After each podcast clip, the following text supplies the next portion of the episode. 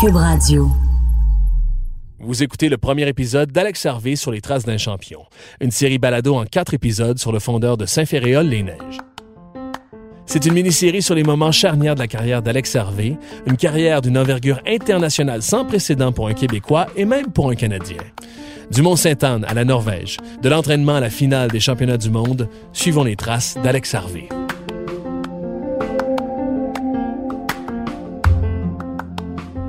Alex a eu 30 ans cette année et comme pour tous les athlètes qui passent le cap de la trentaine, la question d'une éventuelle retraite planait autour de lui depuis un bon moment. C'est finalement officiel, Alex tira ses révérences de la compétition à la fin de la saison 2019 après cette dernière course à la Coupe du monde sur les plaines d'Abraham à Québec. Alors qu'il boucle sa dernière saison, Alex et ses proches ont accepté de nous rencontrer pour nous raconter son enfance sur les pistes de ski de fond du Mont-Sainte-Anne. Lui, s'il n'y avait pas le, ski l'hiver, euh, il, il, aurait été sur le Ritalin. Les compétitions sur les circuits juniors, alors qu'il est encore loin d'être le prodige attendu par les journalistes. Ben justement, cette fois-là, quand il pleurait, il disait, en tout cas, moi, quand je vais être grand, je vais y aller aux Jeux olympiques. Puis pas juste pour participer. le passage entre le moment où Alex était connu comme le fils de Pierre et le moment où Pierre est devenu connu comme le père d'Alex. Quand j'étais plus jeune, j'avais pas encore tout compris, tout réalisé, les exploits qu'il avait fait dans sa carrière. C'est le premier Nord-Américain à, gagner des, des, des, Coupes du Monde en ski de fond. Euh, vraiment la voie qu'il a tracée euh, pour toutes les skieurs de fond, mais également ce qu'il a pu accomplir dans, dans le sport du vélo. sais, aller aux Jeux olympiques dans deux sports différents durant la même année. Un, une fois l'été, une fois l'hiver. C'est sûr que dans le passé, Alex, c'était lui qu'on disait, ben ça, c'est le fils de Pierre Harvey, tu sais, il va peut-être être bon en ski de fond ou en vélo, quelque chose. Puis là, aujourd'hui, c'est plus le, fils de Pierre Harvey, c'est que moi, moi, je suis le père d'Alex, mais dans, c'est lui la vedette, puis moi, je suis comme celui qui était avant lui. Donc, mais moi, je suis parfaitement à l'aise avec ça, même je suis fier, c'est une grande fierté. Et finalement, dans les dernières années, comment Alex est devenu le skieur de fond canadien le plus décoré de l'histoire, mais aussi un des athlètes les plus respectés au pays.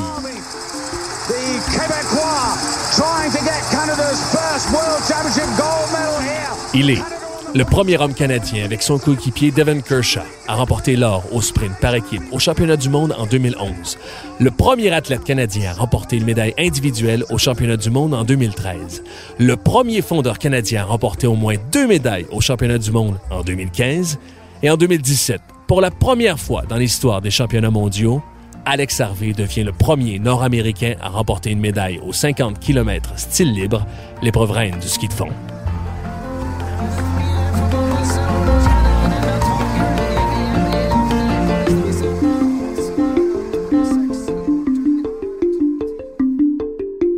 Dans ce premier épisode, comment le sport s'est imposé dans l'enfance d'Alex Harvey?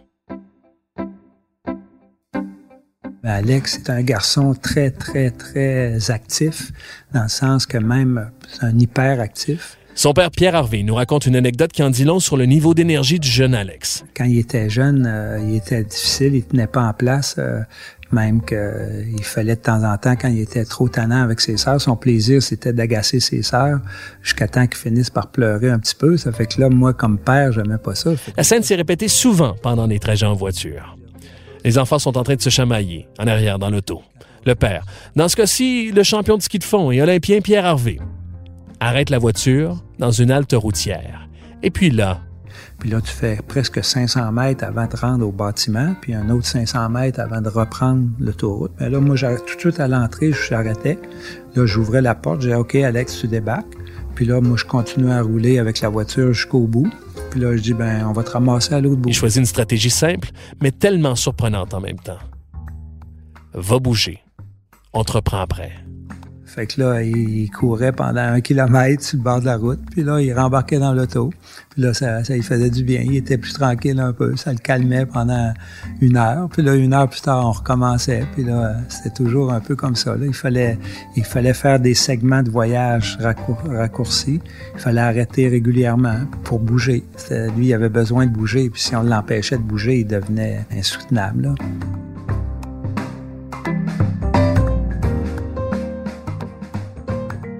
On est au Mont-Sainte-Anne, au pied des pistes, où sa mère Mireille habite à quelques pas de chez Alex, qui habite lui aussi à quelques contre-poussées chez son père Pierre.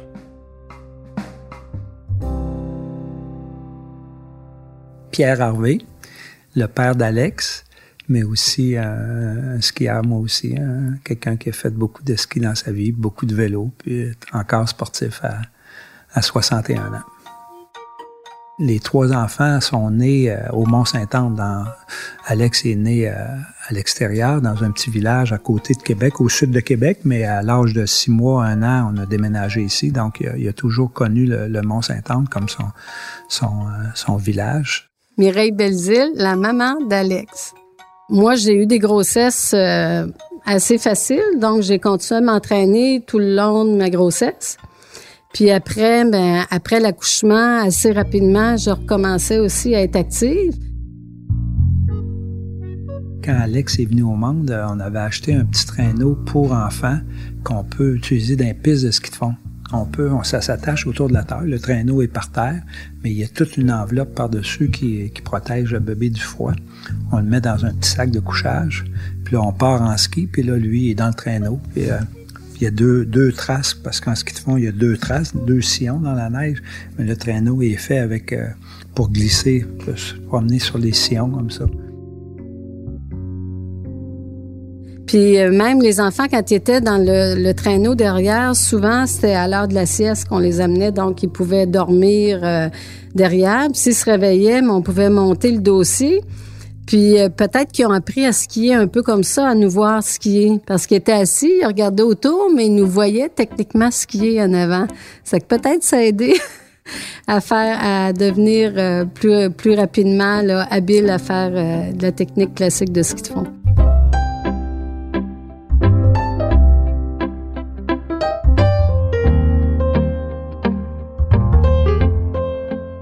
les gens qui décident de venir s'installer ici parce que au Mont-Saint-Anne, en tant que tel, il n'y a aucune industrie, il n'y a aucune activité économique autre que le centre de ski, la montagne de ski alpin puis les pistes de ski de fond. Donc, c'est un petit village très tranquille. Puis il y a beaucoup de, personnes qui, euh, qui viennent d'un peu partout au Québec, euh, même beaucoup de la région de Victoriaville, Trois-Rivières, dans un rayon peut-être de 100 km autour du Mont-Saint-Anne. Il y a des gens qui viennent, ils commencent par s'acheter, se louer un chalet, puis là ils tombent en amour avec la place. Puis là, finalement, ils s'achètent un chalet, puis il y en a beaucoup qui déménagent, qui partent de, la ville, qui partent de Québec, qui viennent s'installer au Mont-Saint-Anne, puis ils voyagent tous les jours. C'est quand même une, distance de 45 minutes, 30 à 45 minutes. Mais euh, quand tu arrives chez toi, puis tu es dans le paradis terrestre, c'est un terrain de jeu dans ta cour euh, immense, 365 euh, jours par année.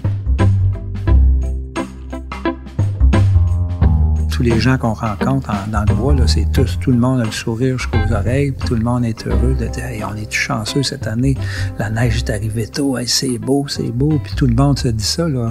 C'est comme contagieux, là. c'est comme euh, on est dans un pays de lutins là, ici. Là.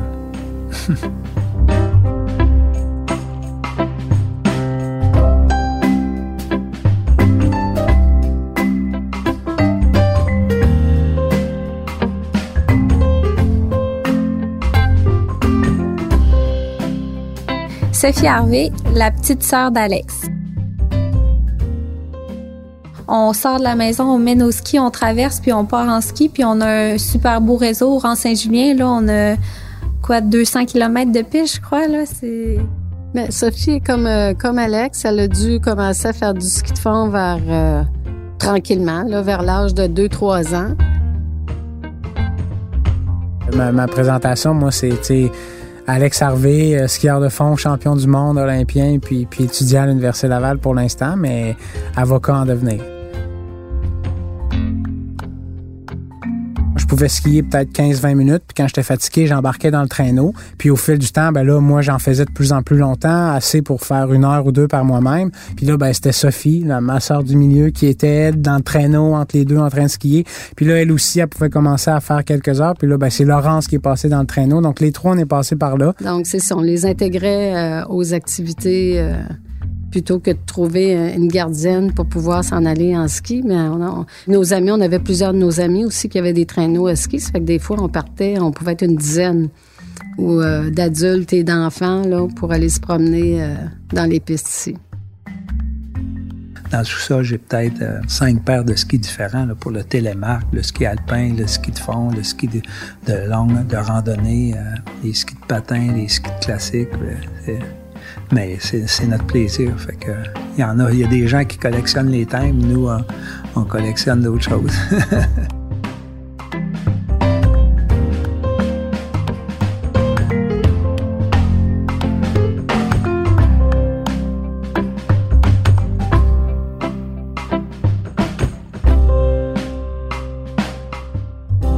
premier souvenir vraiment concret que j'ai encore dans ma mémoire, c'était probablement ma première compétition en, en, ski de fond. J'avais euh, cinq ans, c'était ben, c'était chez moi au Mont-Saint-Anne. Euh, puis euh, je me souviens, il y avait le, parrain de ma sœur, Yves Bilodeau, qui est en fait notre, notre farteur en chef sur l'équipe canadienne en ce moment. Euh, puis ça, ça a été un coéquipier à mon père aussi sur le, le, circuit de la Coupe du Monde aux Jeux olympiques. Puis c'était lui qui, qui me relevait quand je tombais. Puis mais c'est ça, c'était ma première course. J'avais été, je pense, j'avais pas dormi de la nuit. Puis euh, c'est ça, je me souviens que je tombais souvent, euh, mais, mais que j'avais eu beaucoup de plaisir. Puis euh, j'avais vraiment eu la piqûre là, dès, dès la première compétition. Là. Puis c'est ça, c'était, c'était chez moi, Mont-Saint-Anne, dans, dans, dans les pistes où, j'ai grandi, où je m'entraîne encore aujourd'hui. Là. Moi, j'en entends parler des, des gens autour là, qui réalisent pas à quel point ça peut aller vite. Puis le, quand si Alex, en, en fait de saison, quand Alex est ici, des fois, quand il revient chez lui en ski, parce que sa maison aussi peut partir, il peut partir de chez lui là, pour euh, aller sur, le, sur les pistes. Donc, il y a une piste qui est le long de la rivière Jean-Larose, que c'est quand même assez plat. Ça fait que lui, quand il passe là, ça passe vite. Ça fait que des fois, les, les gens me disent, on n'entend rien, puis tout d'un coup, on voit une flèche passer. Puis là, ils réalisent que c'était Alex. Là. Qu'ils ont de la misère à comprendre euh, à quelle vitesse ça va. Ce matin, la course de 30 km, son teinte de 1 heure 11 minutes. Donc, pour faire une heure, 11 minutes, c'est plus que 25 km heure, je pense. Donc, ça va vite, là. je vais pas à cette vitesse-là.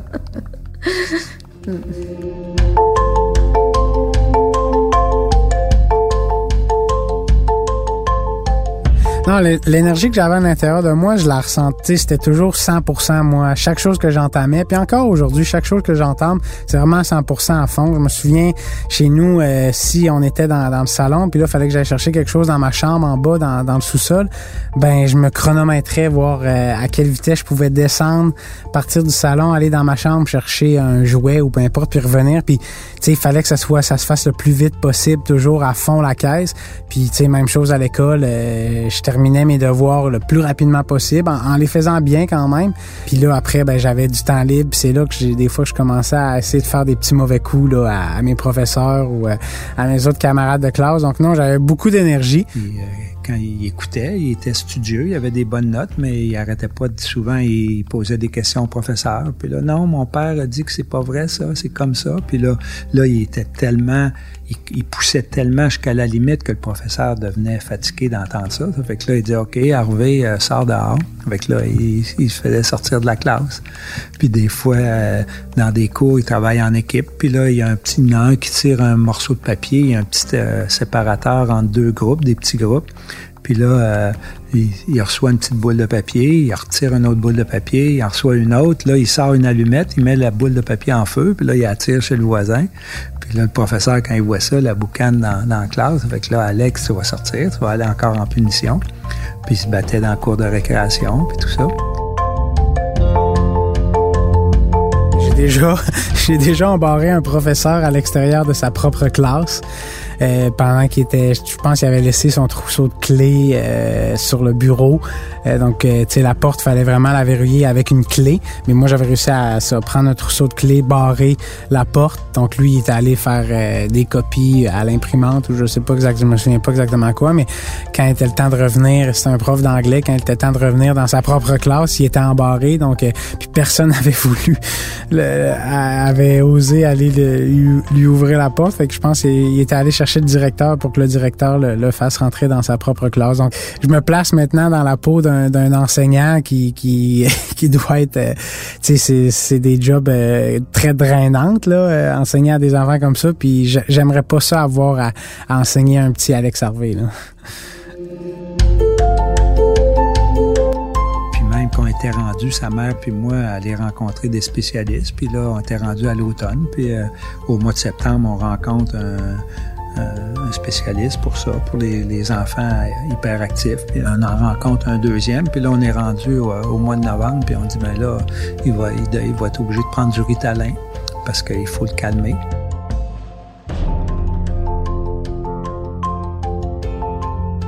Ça fait que là, euh, la neige est arrivée. Puis là, il était dans un programme sport-études. Deux jours d'école, deux jours de ski, deux jours d'école, deux jours de ski. Il n'a plus jamais eu aucun problème de sa vie quand il s'est mis à bouger encore plus avec l'école, le programme de sport-études, ça, l'a, ça, libéré de ce besoin-là de bouger. Il bougeait.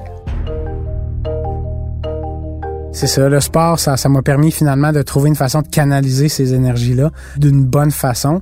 Je dirais que ça m'a sauvé euh, fort probablement de, d'une médication pour euh, pour euh, traiter cette hyperactivité-là parce qu'on était on était très proches, ben, pas on, mes parents étaient proches de, de, de, de, me donner un peu de médication pour me calmer parce que j'avais eu quelques quelques petits problèmes à l'école là, c'est ça, de d'hyperactivité finalement là en bougeant, il est parfait. Il est parfaitement équilibré, puis ça l'aide, puis il performe.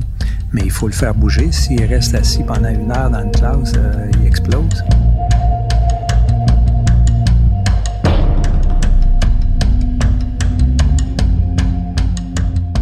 Ça a tout plein de, vertus. Tu sais, moi, quand j'étais jeune, ça m'a aidé dans juste à, pouvoir poursuivre, terminer mes études, à être plus concentré sur les bancs d'école parce que je pouvais aller vraiment brûler mon énergie sur la piste en ski l'hiver. Mais ceux qui bougent moins, ben ça peut leur permettre de leur donner plus d'énergie, d'être meilleurs, plus productifs à l'école, euh, après être plus productifs dans leur travail plus tard, euh, passer moins de temps à l'hôpital. Euh, tu sais, c'est la santé euh, cardio-respiratoire, cardiovasculaire. Je veux dire, c'est c'est par l'activité physique qu'on la trouve cette santé-là. Donc, euh, moi, je pense qu'en tant que société, on, on a beaucoup à gagner. Puis moi, c'est ça. C'est sûr que le sport, ça m'a sauvé de, de, de ça m'a permis de terminer les études, c'est certain.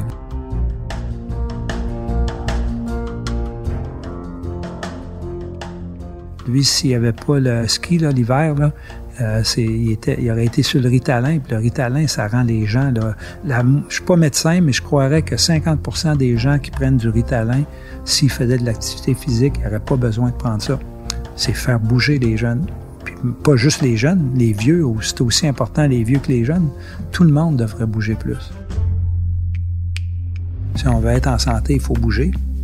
Quand on arrête de bouger... Euh, on dépérit. Notre corps, euh, si on l'entretient puis on le fait bouger régulièrement, on a des grandes probabilités d'être en bien meilleure santé. Le double la santé d'une personne euh, moyenne, parce que là, ne traîne pas de poids, on ne traîne pas de surpoids. Psychologiquement, on est heureux. Notre corps, c'est la plus belle machine au monde. Elle s'adapte à tout. Fait qu'il s'agit juste de la traiter correctement.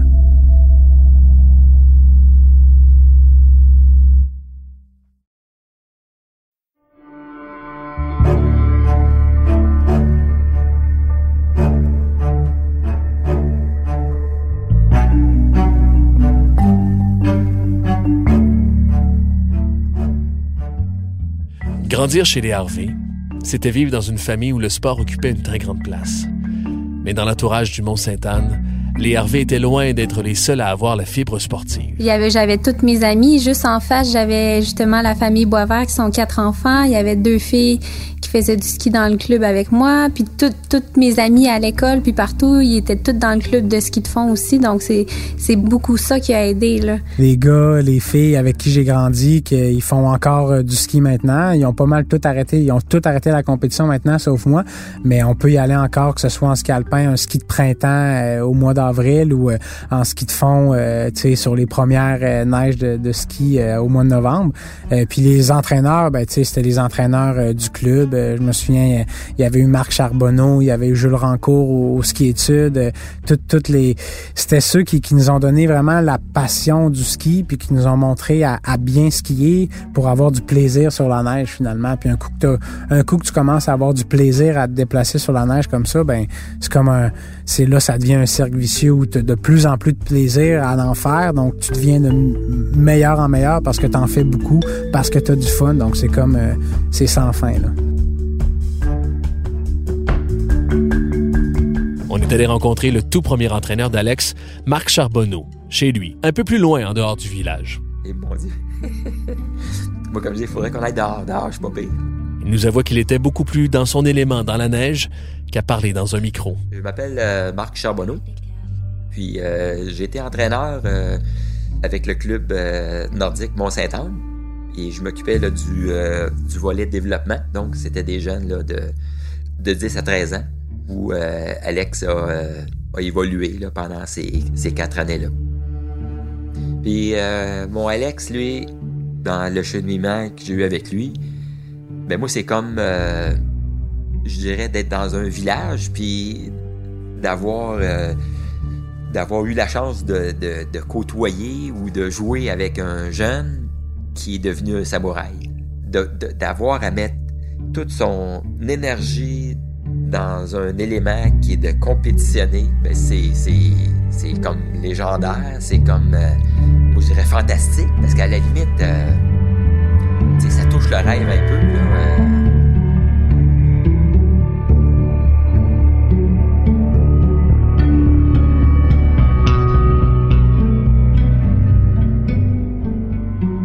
J'étais un petit peu dans une bulle au Mont-Saint-Anne, honnêtement. Je pense que c'est un, un, mini coin de paradis là-bas. Euh, euh, c'est pas la vie euh, normale. Ça aurait été probablement j'aurais été marginalisé plus si j'avais grandi au centre-ville de Montréal, par exemple. Mais les voisins au Mont-Saint-Anne, mes camarades de classe, c'était du monde qui allait en ski à chaque fin de semaine, puis même euh, le mardi soir, là, ils revenaient de travailler, puis ils vont en ski à la lampe frontale. C'était comme une petite bulle un peu euh, surréelle, si on voulait. Là. Fait que moi, j'ai jamais trop senti que je faisais à part du groupe. L'école secondaire où j'étais allé, c'était un sport-études. C'était un des premiers ski-études au Québec. Euh, ça fait des années, des années, même avant que je sois là, moi, ça faisait une dizaine d'années que ça existait déjà. Euh, donc, tu sais, dans ma classe, moi, il y avait ben, plusieurs skieurs de fond, mais tu avais plusieurs skieurs alpins, tu avais la gang du hockey, la gang du snowboard aussi. Puis ce qui est cool, c'est que tu avais le volet compétition, comme dans plusieurs, pas mal toutes les autres sports-études au Québec, mais le ski études, tu avais le volet récréatif. Donc, tu avais des jeunes qui voulaient juste apprendre à bien skier. C'était pas pour de la compétition, mais c'était juste pour avoir des journées à la montagne ou au centre de ski, juste pour bien skier si on veut être bon dans quelque chose, il faut aimer ça, puis il faut avoir du plaisir. Donc, celui qui, euh, euh, qui, fait un travail qu'il aime pas ou qui fait un sport qu'il aime pas, il se rendra jamais loin. C'est impossible parce qu'il va avoir trop de difficultés à passer à travers. Il faut que le plaisir soit plus grand que les difficultés pour vouloir continuer. Sinon, il y a, il y a un gain, un rapport euh, bénéfice, investissement, puis qu'est-ce que ça peut rapporter. Donc, il faut que le plaisir soit présent.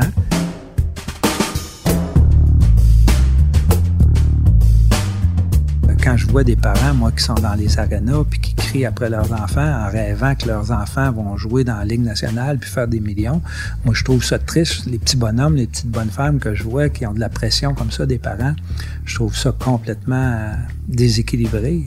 Ces enfants-là souffrent. J'ai vu plein d'enfants qui avaient du talent puis qui ont quitté le sport parce que les parents étaient derrière à pousser. Puis je me disais, jamais de la vie, on, va pousser après nos enfants. Nos enfants, il faut que c'est eux qui décident. Puis nous, on les supporte, on les encourage simplement. On est juste là pour ça.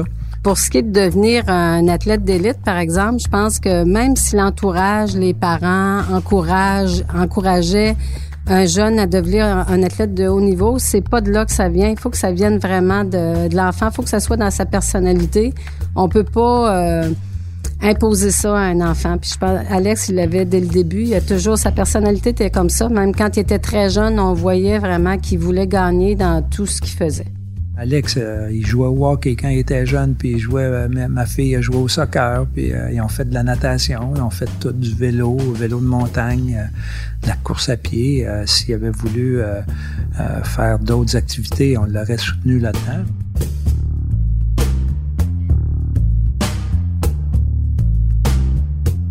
Le, seul but, moi, c'est être heureux. Ça, que quand les gens ont la chance de découvrir ce qu'ils aiment, puis qu'ils en, en profitent. Ceux qui sont capables de performer à des hauts niveaux de compétition, ça va, mais ça va pour un certain temps aussi. Moi, je pense que c'est pas pour toute la vie. Il y a, d'autres choses à faire aussi après la compétition.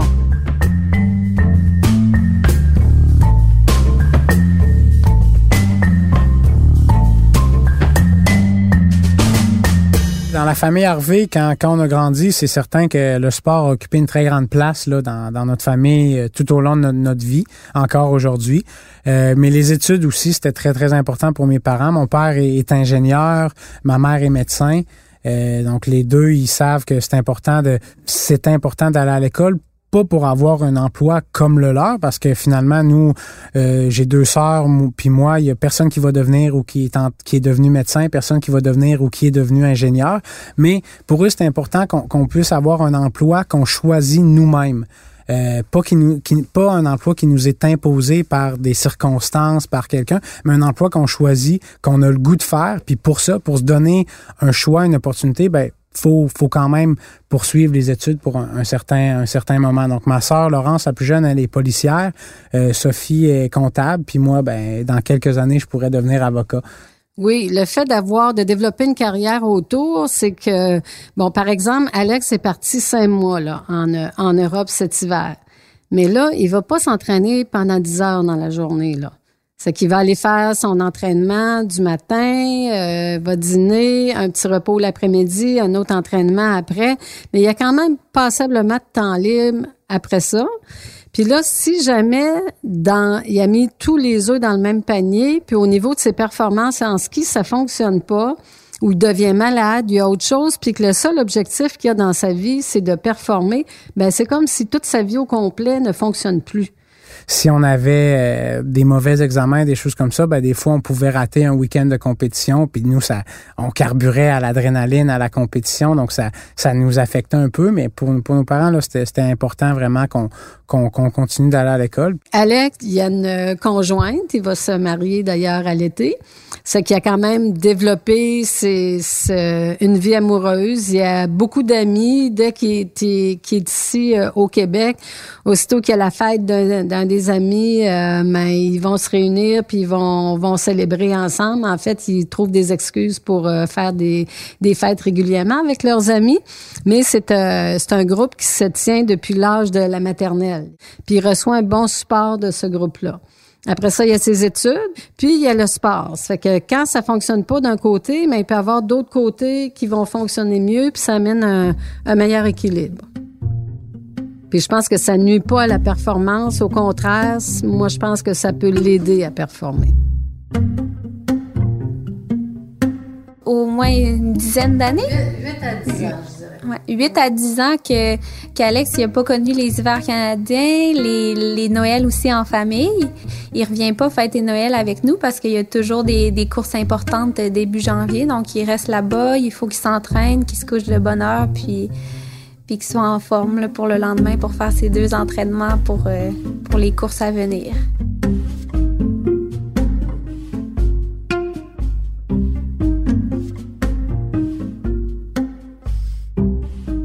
souvent, moi, je regarde les courses avec Sophie, puis moi, je, fais l'analyse de la course, puis Sophie, ça l'énerve. Quand je fais mes commentaires, mais Alex c'est pas là. Je fais mes commentaires sur l'écran de l'ordinateur comme ce matin. C'était très frustrant parce qu'on n'a pas été capable d'avoir d'image. Fait qu'on avait seulement le, le timing qui vient de la Fédération internationale de ski. Puis là, mais dans ça là moi, je m'amuse à faire toutes sortes de commentaires, mais Sophie, elle aime pas tellement la position de gérant d'estrade. ben là, par exemple, on voit qu'Alex, au kilomètre 12, il est 13e. Puis là, après ça, il dépasse un russe l'autre kilomètre. Fait que là, ma mère a dit, bon, ben là, le russe, il est tombé. Euh, et je sais pas trop pourquoi. On a un russe de moins dans le décor. Mais c'est ça. Mais la plupart du temps, on a l'image, puis on est capable de regarder les courses live euh, en direct là en déjeunant. Fait que les c'est pas mal la routine. Les samedis et dimanches, moi je moi j'habite en ville mais je descends souvent chez ma mère pour faire du ski. Donc on c'est c'est comme la routine. Là, souvent les courses euh, ils, commencent très tôt comme ce matin c'était 6h15 les premiers départs. Moi je me lève pas à 6h15. Ma mère elle, regarde souvent les courses euh, du début mais moi je me lève un peu plus tard puis la course n'est pas encore finie donc je regarde la, la fin de la course. Puis quelques heures après ben quand Alex est revenu à l'hôtel souvent ben, il nous appelle, puis on jase un peu de sa course, comment ça a été, mais après ça, on jase de, de plein d'autres choses. On prend juste de ses nouvelles, puis lui, il prend nos nouvelles, puis... Euh, il appelle pour parler, pour jaser comment ça a été dans la course, puis il va parler euh, avec ses sœurs, euh, avec moi, il va appeler son père aussi. C'est un peu pour c'est ça, donner ses impressions, là, mais c'est pas nécessairement pour analyser la course, là. Ça, c'est son entraîneur qui fait ça, là. Parfois, quand on, quand je lui donne un cadeau, c'est un outil pour fabriquer une table, fabriquer des chaises. Si je lui donne pas un tube de fartage ou j'y achète pas des lunettes euh, pour aller plus vite en ski, il est parfaitement équipé de ce côté-là. Moi, c'est juste le côté de la vie normale. Je fais juste parce que ça prend un équilibre. Tu sais. Si tu es 100% sport, euh, puis euh, tôt ou tard, ça va basculer. Oui, on a un rôle important, mais c'est pas, c'est rien d'officiel, c'est juste le supporter. Alex, Mireille, elle a des compétences en médecine du sport, elle peut l'aider de ce côté-là, puis ça, c'est très bon, puis c'est sûr que ça aide Alex, mais moi, je peux pas l'aider, euh, c'est pas moi qui prépare ses skis, c'est pas moi qui lui dis, je lui ai jamais dit comment s'entraîner puis on parle pratiquement jamais d'entraînement quand on est ensemble. Moi, je pense que mon, mon seul rôle, c'est que ça reste une, une, personne équilibrée le plus possible, même si c'est difficile d'être équilibré quand tu es parti dix mois par année à t'entraîner pour être le meilleur au monde.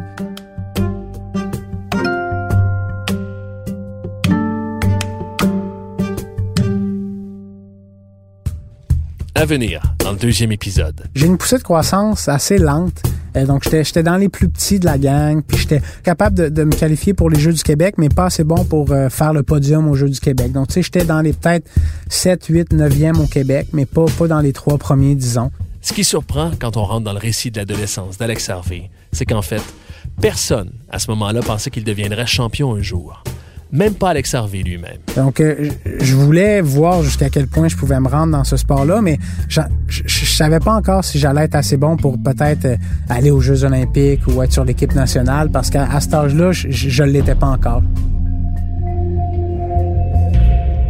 C'était l'épisode 1 d'Alex Harvey sur les traces d'un champion. Si vous aimez la série, vous pouvez partager l'épisode sur vos réseaux sociaux. La série est disponible sur l'application Cube Radio. Si vous l'écoutez sur une autre plateforme que Cube Radio, laissez-nous un commentaire ou un maximum d'étoiles. Ce sont des gestes qui nous donnent un fier coup de main pour faire connaître le balado. Abonnez-vous sur votre application balado préférée pour recevoir les épisodes directement chaque semaine. Encore une fois, merci d'être à l'écoute. La série est une réalisation d'Anne-Sophie Carpentier, une idéation de Bastien Gagnon La France. La narration est faite par moi, Frédéric Laure. La musique est de Blue Dot Sessions, une production Cube Radio.